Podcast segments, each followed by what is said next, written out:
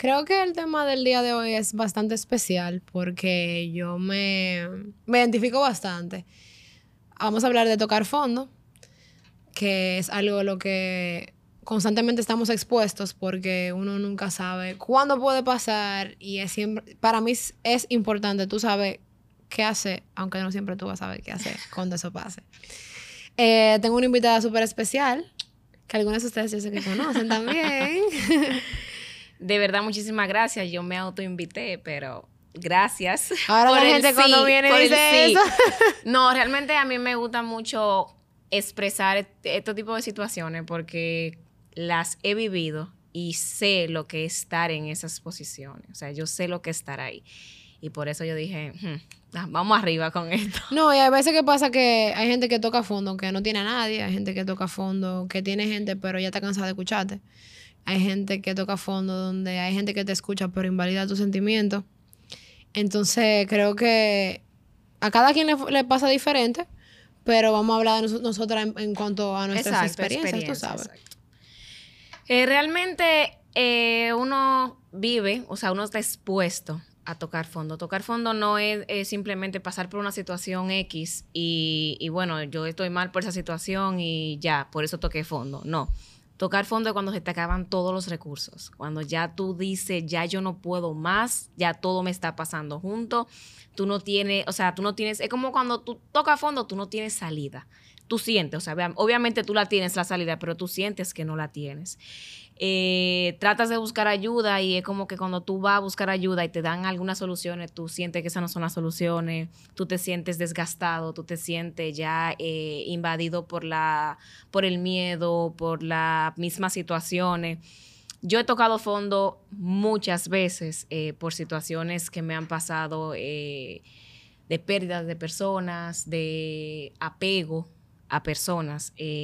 lamentablemente, yo crecí, no fue que mi papá y mamá me educaron de esa manera y nada de eso, yo crecí con una depresión, por decirlo de una manera, y una, una falta de autoestima impresionante. O sea, yo siempre me tiraba al menos del otro, yo siempre me comparaba con mis amigas, yo siempre decía, no, pero es que, o sea, yo podía estar bella, o sea, yo fui al salón, pero yo siempre, siempre me sentía al menos de todo donde me pasaban situaciones de que ponte tú que yo tenía una pareja y yo de una vez desde que llegaba una muchacha bonita, que yo entendía que era bonita, yo decía, conchale, mira, ahora él, se va, él le va a gustar a esa muchacha y cosas.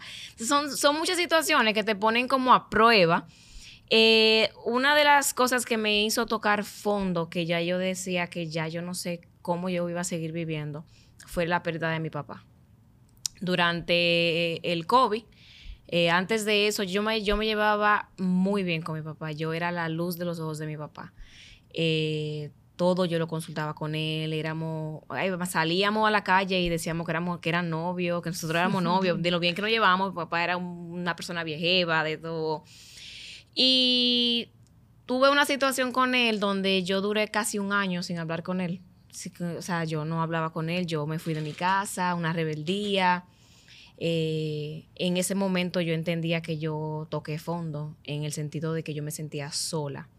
Y cuando empecé a pensar, yo dije, conchale, yo dejé mi familia, yo abandoné todo lo que yo tenía, todo lo que me dieron por cosas, eh, por disparate. O sea, yo dejé mi familia por un hombre, yo me expuse a situaciones, yo cambié mi vida completa por otra persona que ahí fue que yo me di cuenta que yo soy muy dependiente emocionalmente de, las personas.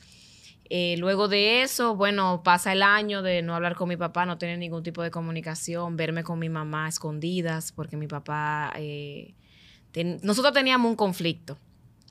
Pues eh, ya después del año yo entendía que ya yo no aguantaba más, que mi papá era mi papá y que lamentablemente si él no acepta mis decisiones, pues va a tener que aceptarla, pero él va a tener que hablar conmigo porque ese es mi papá.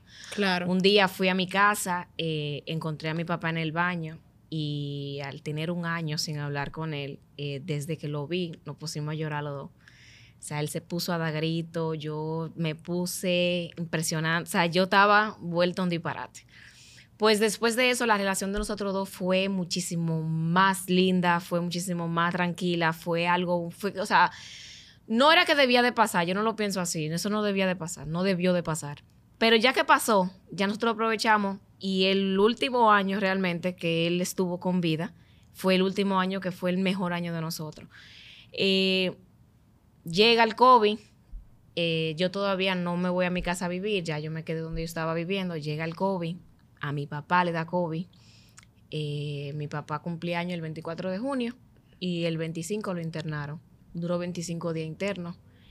Eh, lo entubaron, hicieron otros procesos y bueno, murió el 20 de julio, lamentablemente. Ahí yo sentí que mi mundo se acabó. Yo sentí que mi mundo ya no, no iba a ser. Yo decía, papá Dios, llévame contigo también, porque yo no, o sea, obviamente yo tengo mi mamá, yo tengo mi familia, mi hermano, pero la, la conexión que tenía con mi papá era algo que... Especial. Exacto, era algo que yo no podía explicar por más cosas que él era, para mí yo decía que él era trujillista, porque era una persona que, que yo tenía que pedirle permiso, yo lo pensaba y todo eso. Bueno, el punto fue que murió papi, eh, después al año terminé mi relación de cinco años, eh, toqué fondo en un sentido de que me, me, deprimí de una manera impresionante, tuve que ir a mi psicólogo, tuve que ir al psiquiatra, tomaba pastillas para dormir porque era, era imposible yo dormir, yo lloraba todos los días, yo me levantaba y era dando gritos.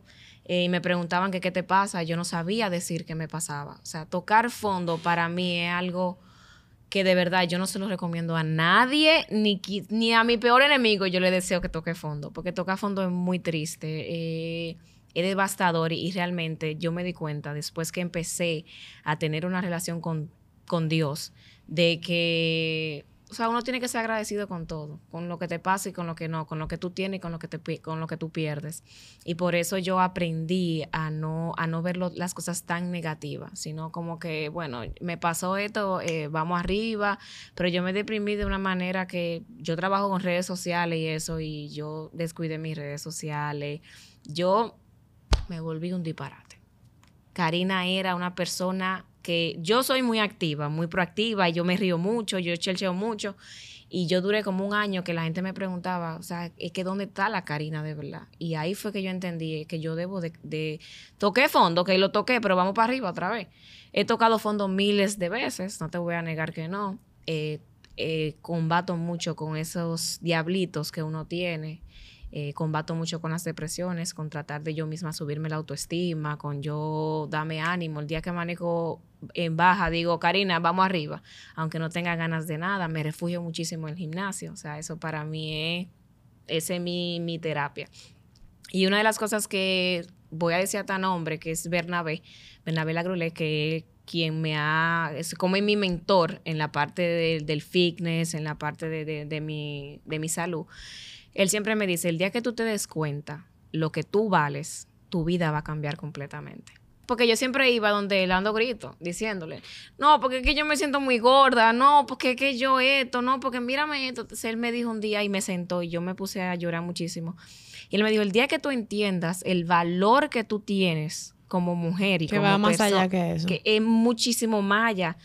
Tu mundo va a ser, o sea, tú no te imaginas cómo va a cambiar. Y yo como que yo le decía de que sí, yo quisiera, pero no puedo. Y me quedaba en el no puedo, no puedo, no puedo.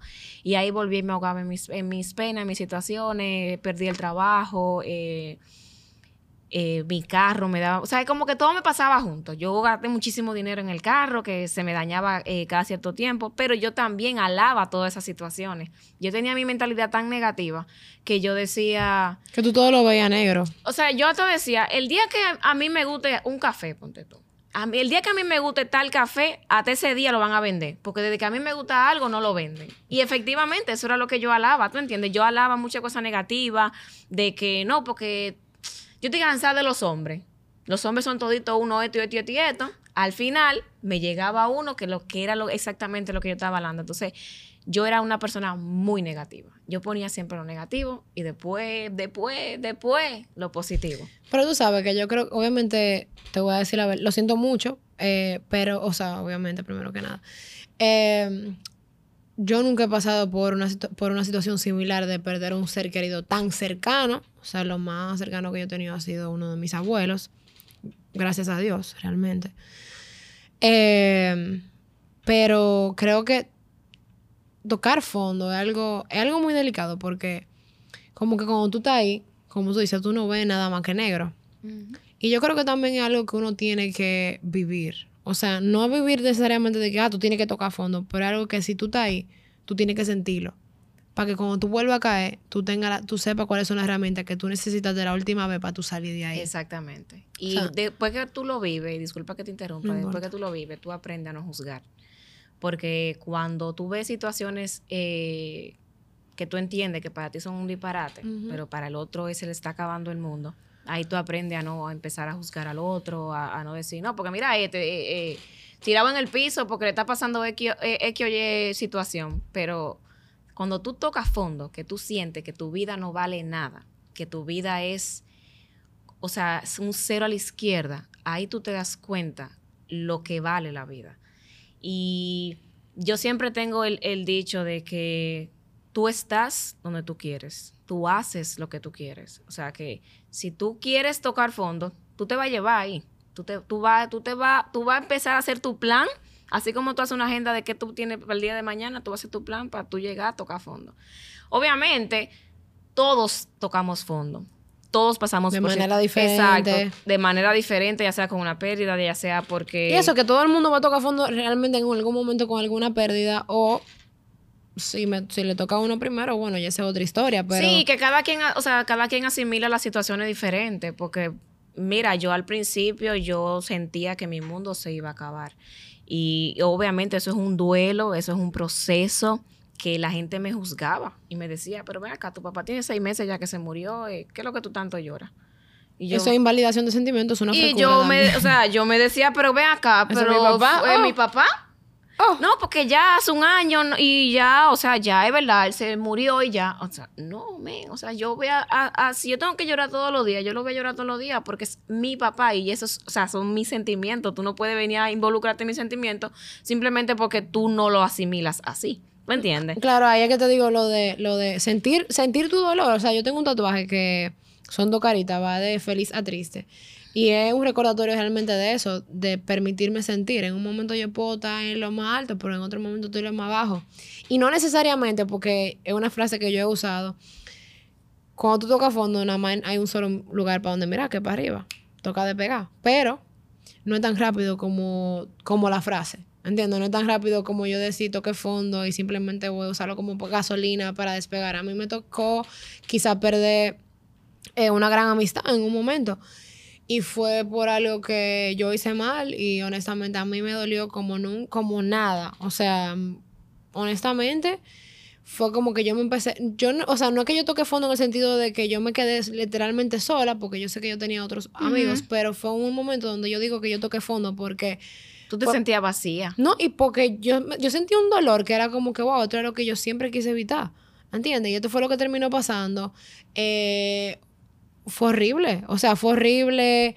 Yo lloré muchísimo. Yo me sé que, yo, yo, comí, yo como que era, yo estaba seca, aún comiendo. yo no sé cómo. durante ese proceso que yo viví de mi papá, de la separación de mi novio, que todo eso fue. Se juntó. Se juntó y eh, eh, situaciones también familiares, cosas, situaciones económicas, que todo yo decía, pero papá Dios, ¿hasta la cuánta es? Y decía, pero ¿hasta la cuánta es? En ese momento, yo comía, yo soy de mucho comer de mucho. A mí me encanta comer.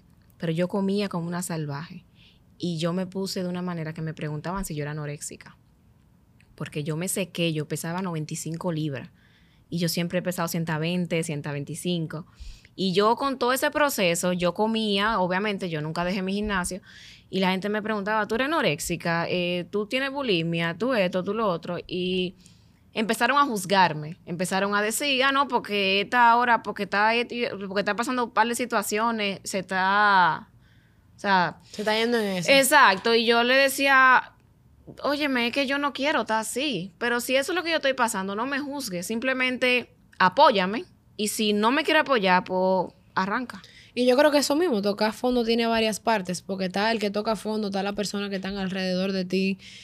El, para el que, al que toca fondo yo le diría, número uno, es normal.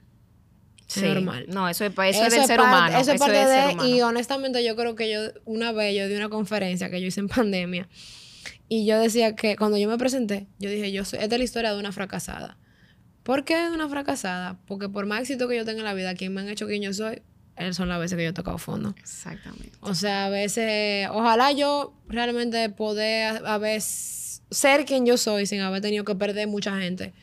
Porque honestamente la quisiera tener cerca de mí, pero si esta era la forma en la que iba a Sí, pasar. por aquella razón tiene que pasar así, pues, lamentablemente. Y honesta, y ese es el mensaje para ti, como que, que toca fondo. O sea, yo, yo no sé, o sea, yo diría eso de mi parte, como que, wow, tú sabes que eso es parte de la vida, siéntelo.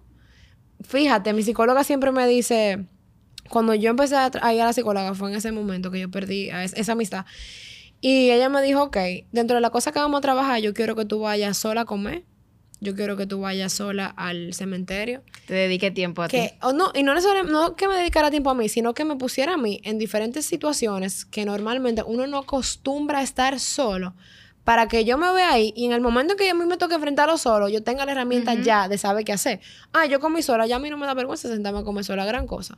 No que tengo que estar con la cabeza para abajo. Sí, que antes a ti te daba algún Ya, miedo. ya yo, ya, por ejemplo, ya tú, ya tú te has visto en el cementerio y las veces que tú, que, que tú- donde tú vuelvas, ya tú vas a, ok, yo me siento así. Yo ya me sentí así antes. Hay veces que le han pasado a otras mujeres, cuando uno está saliendo con un muchacho que te vuelven y te hacen lo mismo.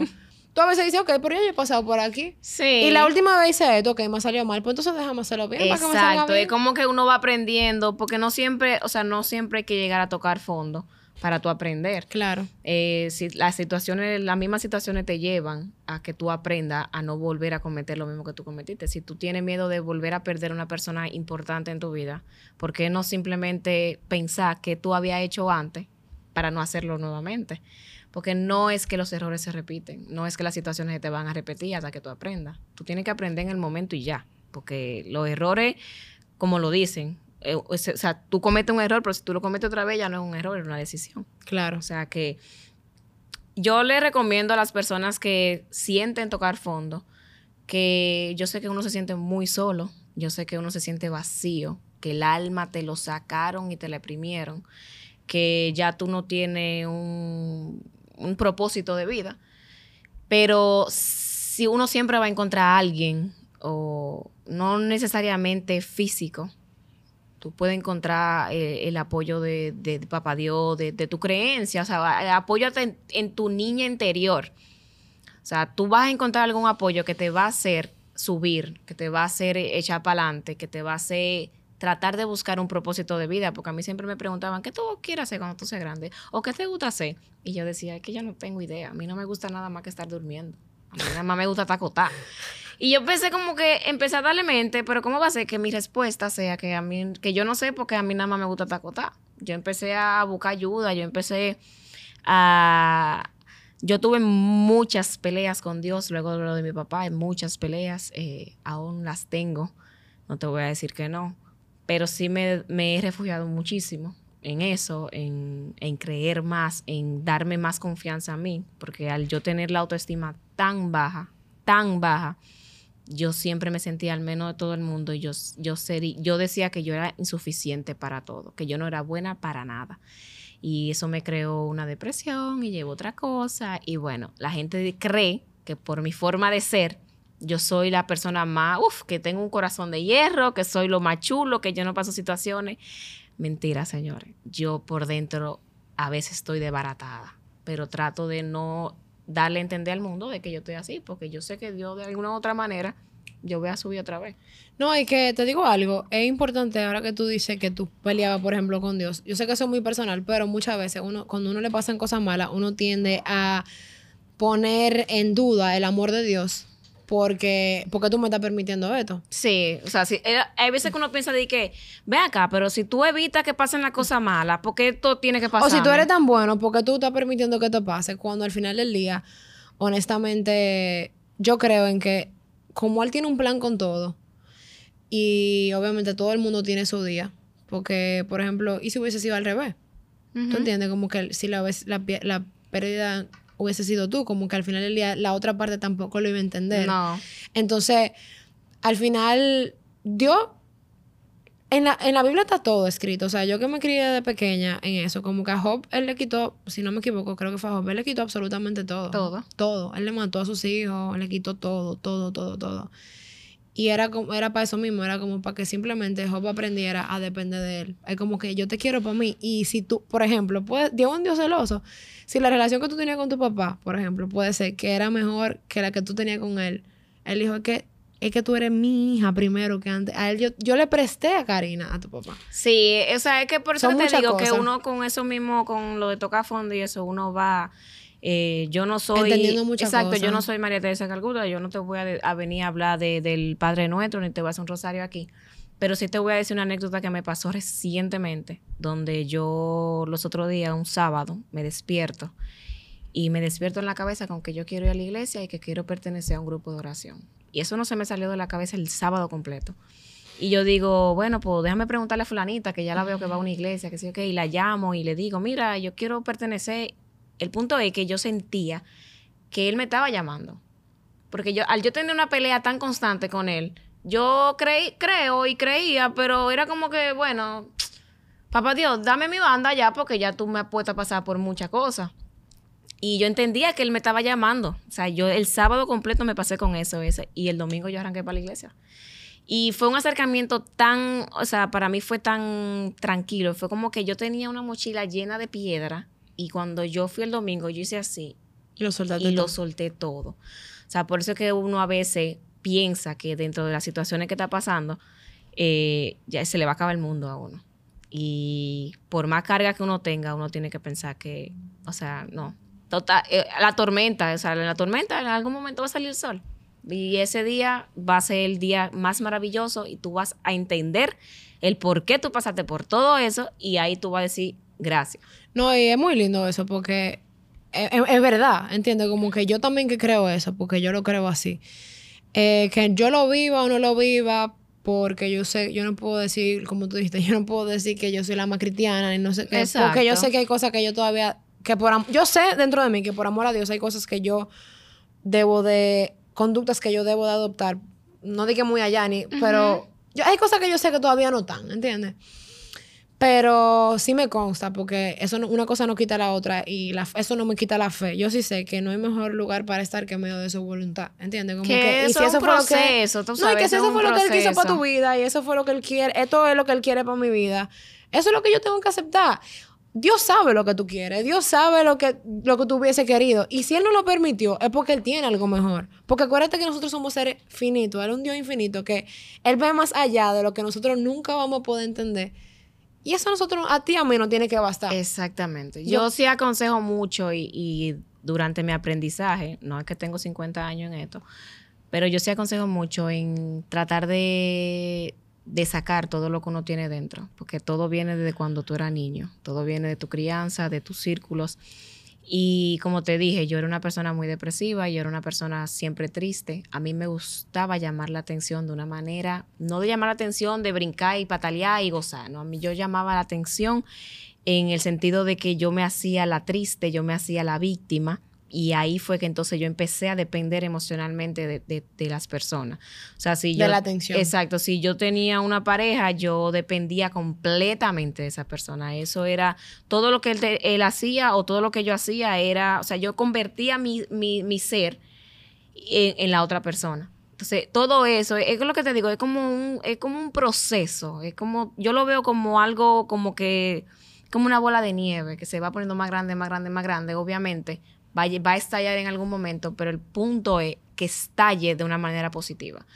Si tú tienes problemas de depresión, ansiedad, lo que sea, lo que sea, y tú sientes que estás tocando fondo, trata de pensar en yo voy a salir de aquí y tú verás que tú vas a salir. No, y ahí están los recursos. Busca ayuda, ¿entiendes? Ir a terapia no es malo, es un mito de que Ay, déjame decirte que yo amo ir a psicólogo. Yo, para mí eso es, mira, mi hora, yo no, yo no cambio mi psicólogo por nadie. No, yo tampoco. Por nada ni nadie. Y yo creo que lo último que yo agregaría es a las personas que están alrededor de Emma.